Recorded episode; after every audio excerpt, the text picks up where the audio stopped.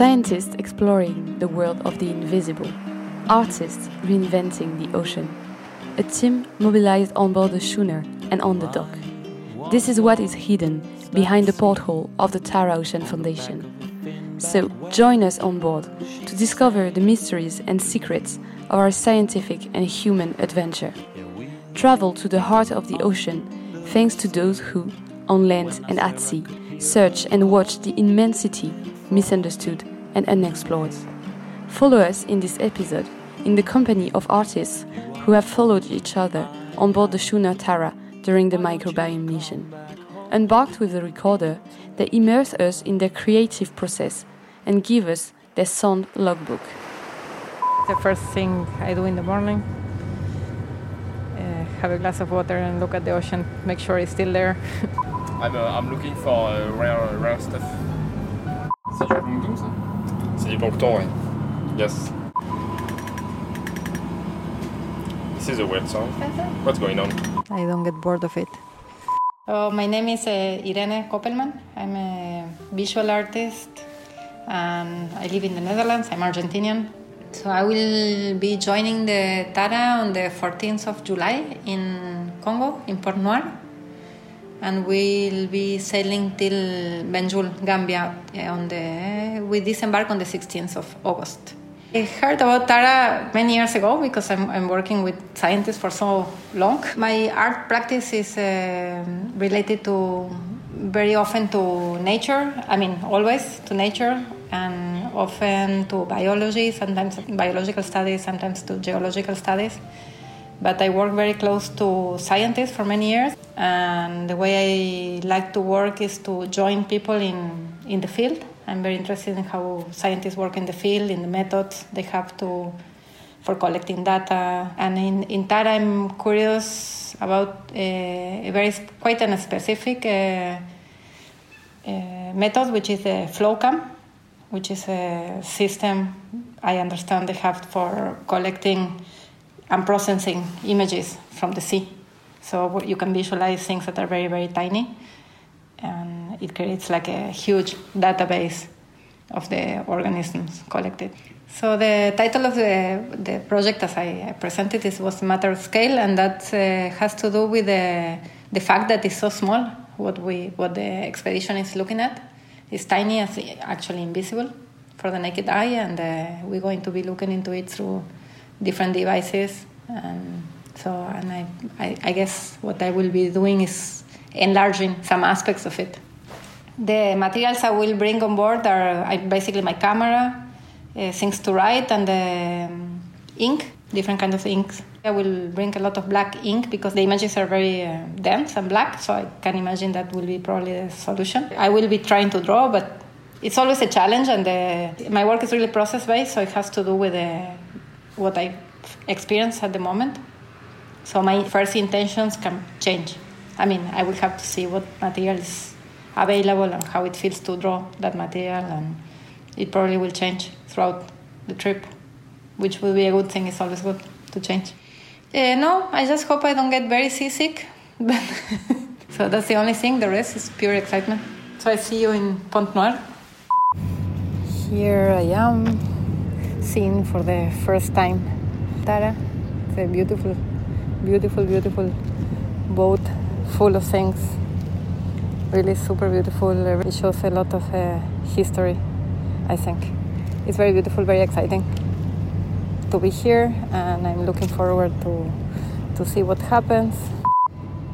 Uh, I heard last night when I arrived that the flow cam with which I was planning to work might not be working. So wondering already what's my job as an artist in this environment. It's good to be connected to the situation, to the environment, to absorb. Flowcam is working again, which made me very happy because I actually came quite uh, prepared for it. We have put the engines off at the station. We stepped drifting, and today in the morning they have started uh, collecting very early. It's astonishing to come out and to see this huge surface, and we are floating among, in between it, and then the, there's all these little gadgets going in and out, gathering information. samples on board are collected with nets or with what is called a rosette. There are two types of rosette on Tara that are used to sample water. Bottles go down and collect water at different depths.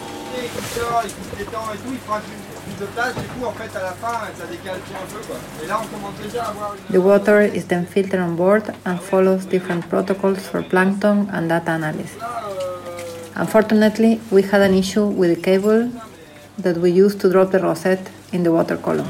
Yeah, I mean we had this uh, issue with the cable, so the cable stretched, so means meaning that we cannot uh, drop the Rosetta very deep, or oh, at least.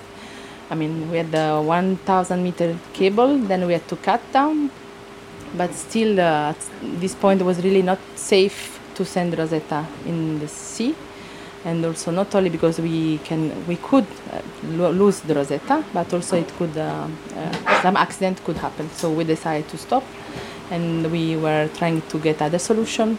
And today we are trying the smaller Rosetta that we named Rosettina, with only four bottles, uh, and uh, it seems to work.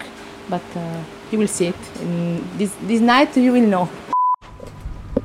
19th of July, we are still in the station. We moved a little bit, drifted a little bit, came back to where they sampling. We put the material into the so on into the flow cam. It was uh, really nice. I mean, it was what I wanted to to see, and I was wishing to see.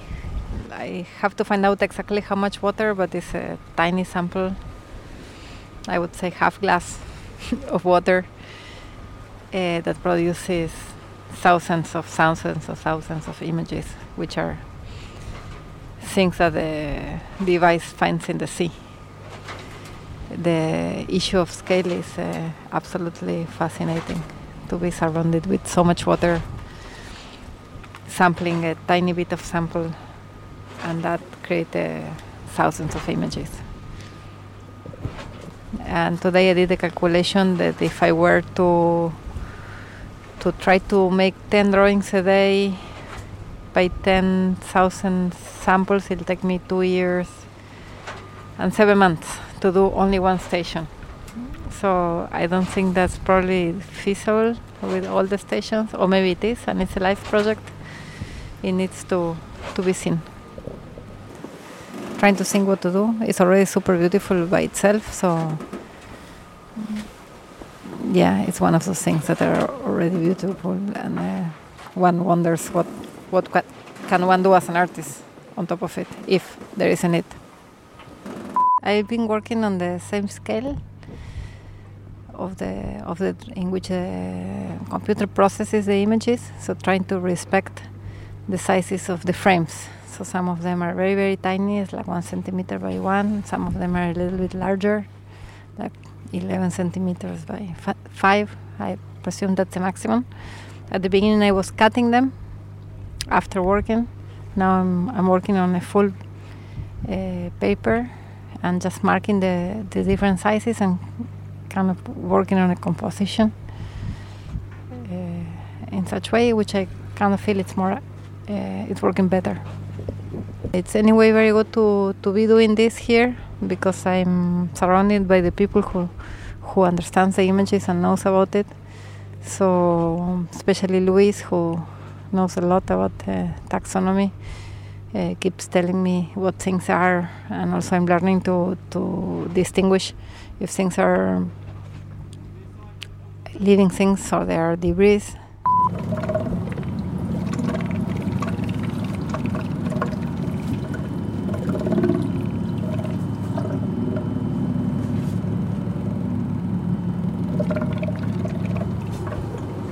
So we are in the in the lab.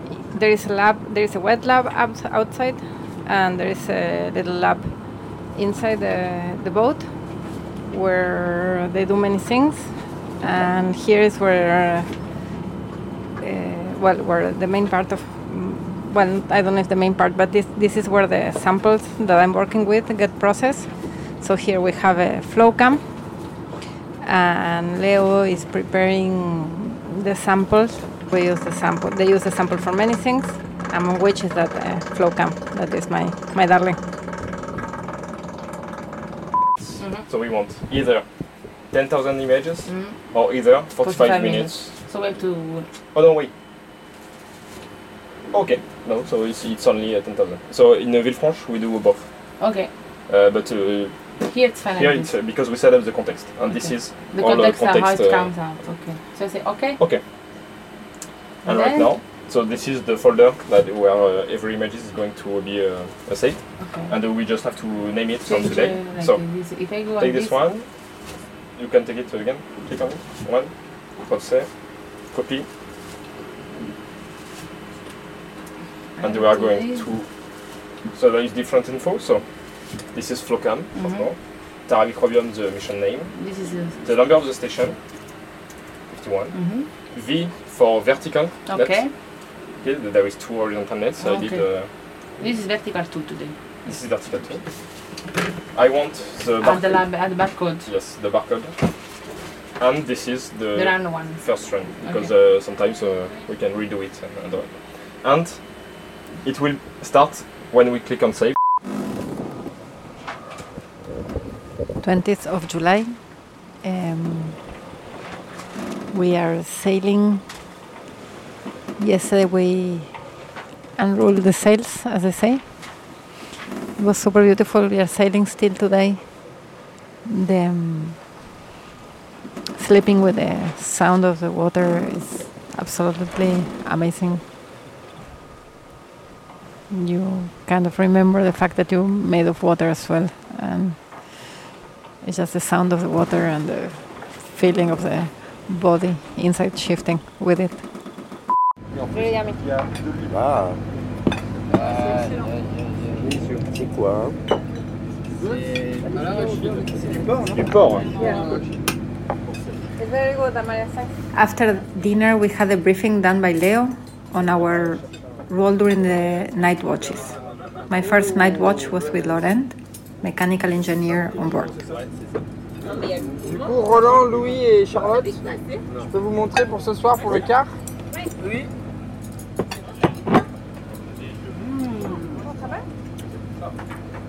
Uh, sometimes you use this filter and uh, it doesn't uh, make the difference between a cloud and a boat. Okay, so you so, cannot rely on that. Well, we have to be careful also with the, those kind of filters. This, I don't know what it is.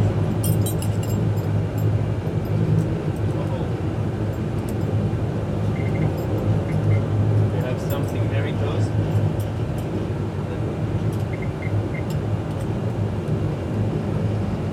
Oh, this is maybe nothing, but uh, it's very close. Like, uh, see, you ready? Look at it, Yeah. just here. Oh wow. And moving fast. Wow, wow. So.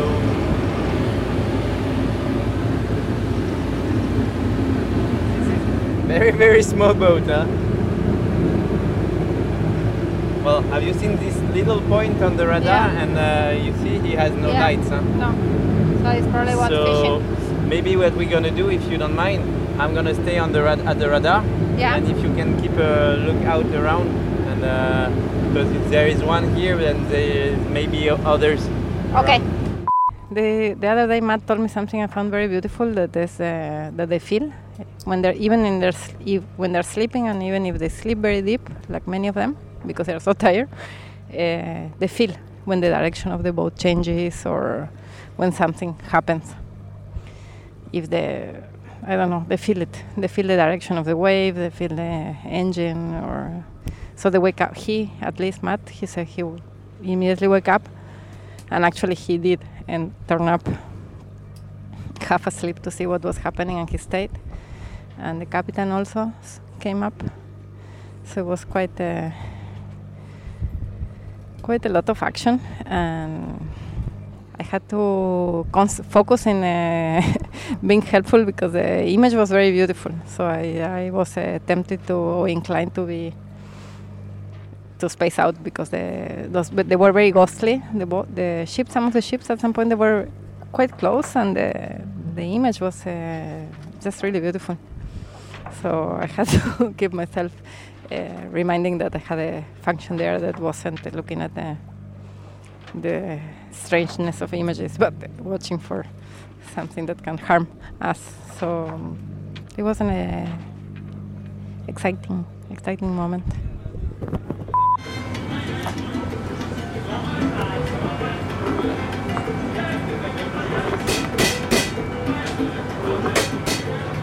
Sometimes I spend hours drawing in the main area to the kitchen.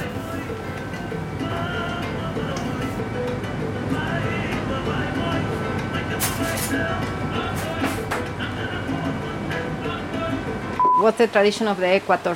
What's that?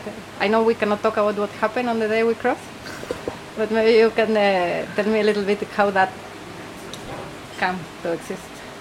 on every boat in the world, especially scientific boats, but not only, uh, when people cross the lane, uh, there's a tradition about uh, giving them a equator license or something like this. It's like it's, it's part of seamen's life, and it's as uh, when you go to Cap Horn um, other places in the world. It's uh, when you cross the equator, it's uh, very symbolic, and uh, for Siemens, it's quite important. It's always a ceremony, and uh, but I don't know uh, ho- for how long. it- so do I have to carry my certificate next Sure, time? Yeah? sure. It's Otherwise I your go through it first again? license, and uh, but maybe they will say like if you cross the equator in a, I don't know, uh, American boat, they will maybe say like we don't accept French license. It expired. it's expired.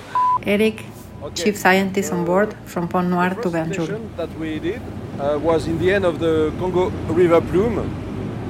So this is the location in the ocean where the water flow from the river mix with the ocean. It's very interesting because this river, the Congo, is very rich in many nutrients, especially in iron. Uh, the Congo River in itself brings uh, more than 40% of the total am- amount of irons in the Atlantic Ocean, in the South At- Atlantic Ocean. So this is the location with a very important bloom in uh, phytoplankton, so very uh, intense um, expansion of, uh, of uh, plankton uh, organisms. So this is the reason why we chose to sample there to study what is the activity, what are the, the species that are prone to the division in this area of the ocean due to the impact of the, of the Congo River. Yeah, some people could say uh, sea is inspiring, uh, but it's also very repetitive. Yeah. Uh, life at sea is uh, really, really based on uh, routine. Leo, mechanical engineer. For sure, there is a link with art, uh, but it's not my part to enhance it. Yeah, I think it. I, I'm. I think it comes from the physical and rational uh, ways of uh, how things are. Uh, things are led by by physics. So I, I I do trust the physics, and I think as a seaman you need to To know.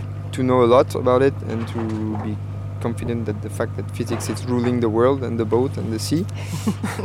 but you can also have intuition. It can Well, it can also, help eh? maybe. And the painting? Because you also paint. and draw. I'll, yeah, I'll uh, paint a bit. uh, yeah, because I like that I paint. find also interesting in this boat. Most of the people, not all, but most of the crew have something. Either Yeah. uh, Mm. the right or the. Yeah. Carol, Uh, Cook. Yeah, it, I think it's also a, a way to to escape a bit. Uh, it's, uh, like when I draw, it's, uh, it's I have some pleasure at it, and also it's kind of meditation, and you you just go away from the place you are uh, sometime uh, stuck in for months. And uh, so yeah, I try to draw as much as I uh, can, as much as the time allowed me as well. Non, des photos, je fais depuis. I have euh, been taking depuis pictures for longtemps. a very long time. Always did pictures. Long Ouais. time. François, deck officer. Depuis, euh, ouais, depuis a- avant, euh, longtemps avant Tara. Quoi. Je faisais déjà de la photo. Mais quand, quand je rentre, euh, quand je vais chez moi, en fait, je. je But je, when je I fais go home, de photos, I hardly take any. Je fais des photos uniquement quand I je- only take pictures when I am En on fait, le bateau, il, est, euh, il affecte tous les, enfin, tous les gens qui travaillent sur le bateau sont. All the people on the boat uh, are dans- dans ce qu'on involved in what we are doing. Donc on, on est imprégné par la science. So we are impregnated by science. on est, euh, quand on rentre, euh, When we come back, on- on n'a pas la même vision de, de l'océan. we don't have the same vision of the qui restent à ocean terre, as the people who stay On on passe nos land. À, discuter avec des scientifiques. We spend our days, our months Voilà, talking with scientists to bateau, understand what euh, is happening under the boat. On est un peu privilégié par rapport à ça. C'est, euh, We are a bit Après, privileged dur de in this le, respect, de le partager, ça. but it's hard la- to share C'est de la it. connaissance euh, personnelle, en fait. On, Mhm. on apprend beaucoup de choses sur le bateau, mais euh, quand on rentre. euh, When we voilà, on come back and try to explain what plankton is, it's more complicated. c'est plus compliqué. Une A photo, parle, photo euh, speaks for après, euh, itself, but there are il y a des choses things that are dures à- à harder to explain. On est sur 3 tribord.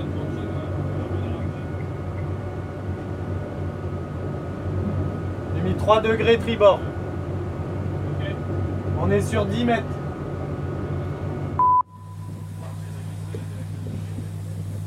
Today is uh, 20, no, the 8th of August. We are anchored close to the port of uh, Banjul, waiting for clearance. Today in the morning we did a general cleaning of the ship, which is uh, apparently what they do every time they arrive, and they're to, we're going to change people and uh, mm, let's say. So everyone have uh, tasks, and we, we, we did a super cleaning of the of the ship. How many pots of gold can or how much? Less than 10? Just clean, just clean what you have. No, my in-law. Let him see. My no, in-law. no, let him see first what he have. Well, don't tell, don't tell him that just print what you have. If you tell him, he will think that that is the No, if it proceed. is less, he I need make the last 10 pots of gold. 10 ports. Yes, okay, I give you. Okay, now I need to print on my uh, from my laptop. Please, I give you. Yeah, yeah. You will register it as a yacht, but not like a big vessel. No, we, you see, we are small vessel, no? Uh, you are with me. Nice. Okay.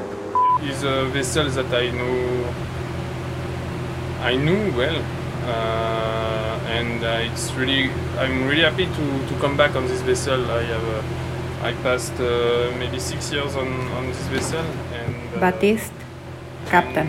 yeah after nine years without uh, come back it's good uh, I'm really happy to Yeah, to meet it again. yeah to meet uh, to, to meet her again this is uh, the whales this is also the name of the Tara How you call it? the whale Ah, yeah. whale The whale. and And you feel you remember things, or you? yeah a lot of uh, yeah yeah a lot of things it's okay yeah I know that I know that but for nine years a lot of things uh, changed it's normal uh, like the engine it was not the, this engine uh, but the crew is the same you know I'm looking forward to this uh, next leg. It's a short one for me. It's like three, four days in the river. Uh, I was very happy to hear that we'll continue doing the flow cam. Uh, I'm very interested. This next one is going to be about plastics, so in a way, it's not uh, my subject in this trip, but it's something I have looked at before. I have talked to specialists, so it's something I have on the radar. The Mediterranean Jeff, Sea. chief scientist on board during the Gambia River. This Mediterranean Sea is the place in the world that you have the highest concentration of, of microplastic. Okay, and you can see that the stock of fishes is still the same. So no, I would say no effect, no direct effect on, on the on the quantity of fishes. Okay, okay, and um, but as I told you now, the the plastic is made of different things. Two things. The first thing is is the polymer. The polymer is polyethylene, polypropylene, polystyrene, etc. So this is quite easy to to as soon as you have a piece of plastic, you have a machine that tells you really easily. It's an infrared uh, machine that tells you easily what kind of polymer you have. But talking about the additive, it's much more complicated because it needs uh, really high technology f- for chemistry, and you cannot apply it on each pieces. Okay.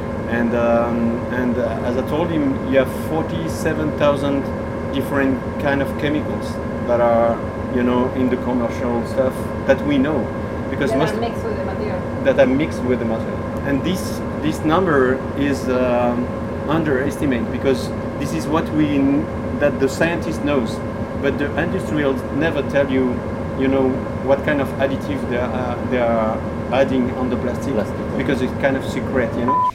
Nice. Hello.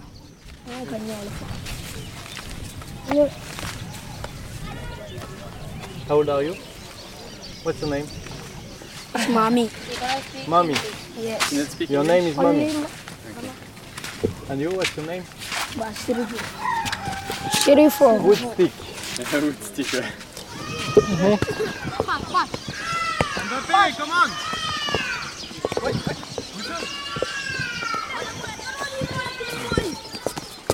Return! Vroom,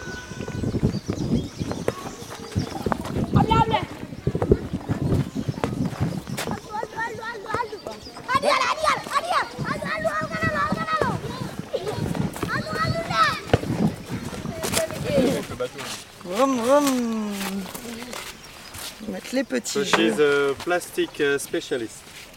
She's a scientist. Her name is Milena. She's working with us on the boat. She came for the river. We study in the river for a few days. And she study what's, what kind of plastic do you have.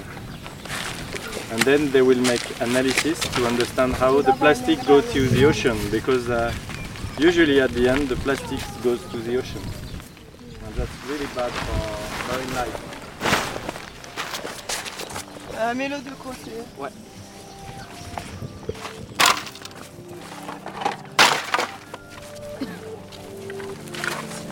Je mets des pierres. Thank you. Voilà.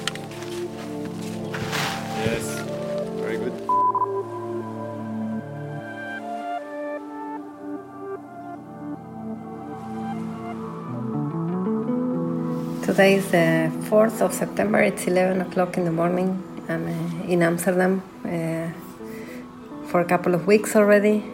Um, I'm quite used to be now in Amsterdam. I'm in my studio again. It's a Sunday. It was uh, quite a, quite an experience to come back as well.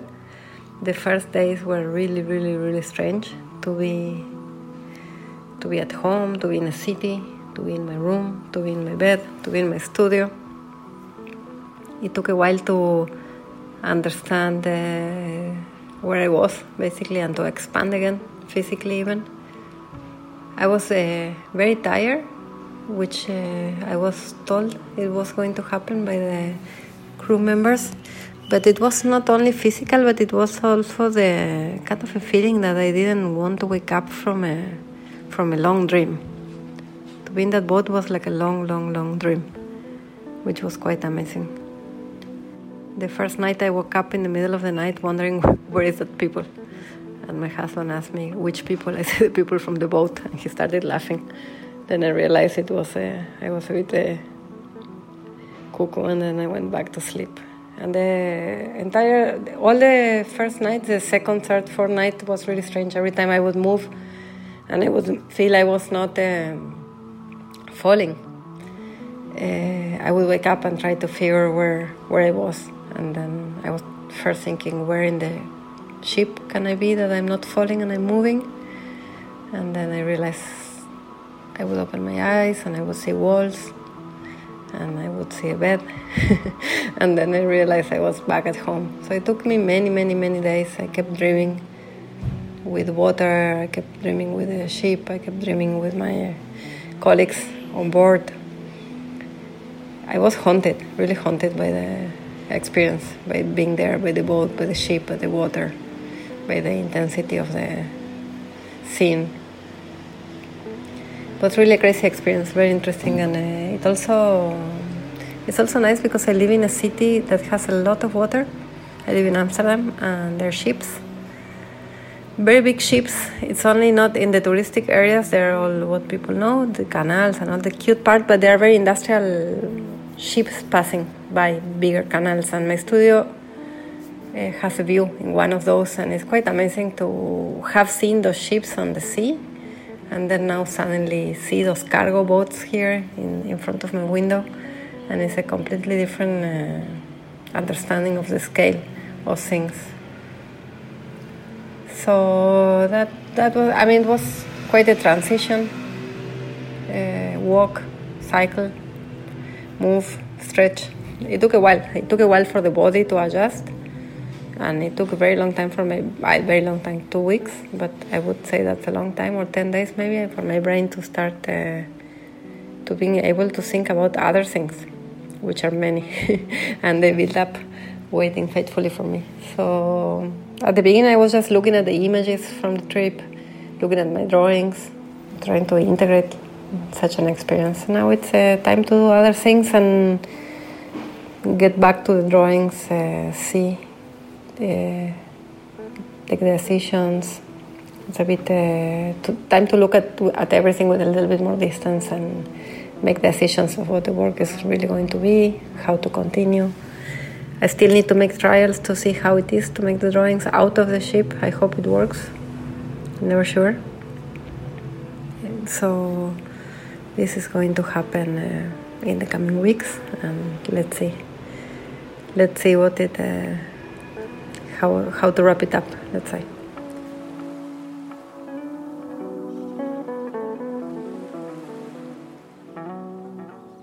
You just listened to Irene Koppelman, visual artist in residence on board the schooner Tara. Additional music, Martin Stock. A podcast produced by Clémentine Moulin and Thomas Beau for the Tara Ocean Foundation.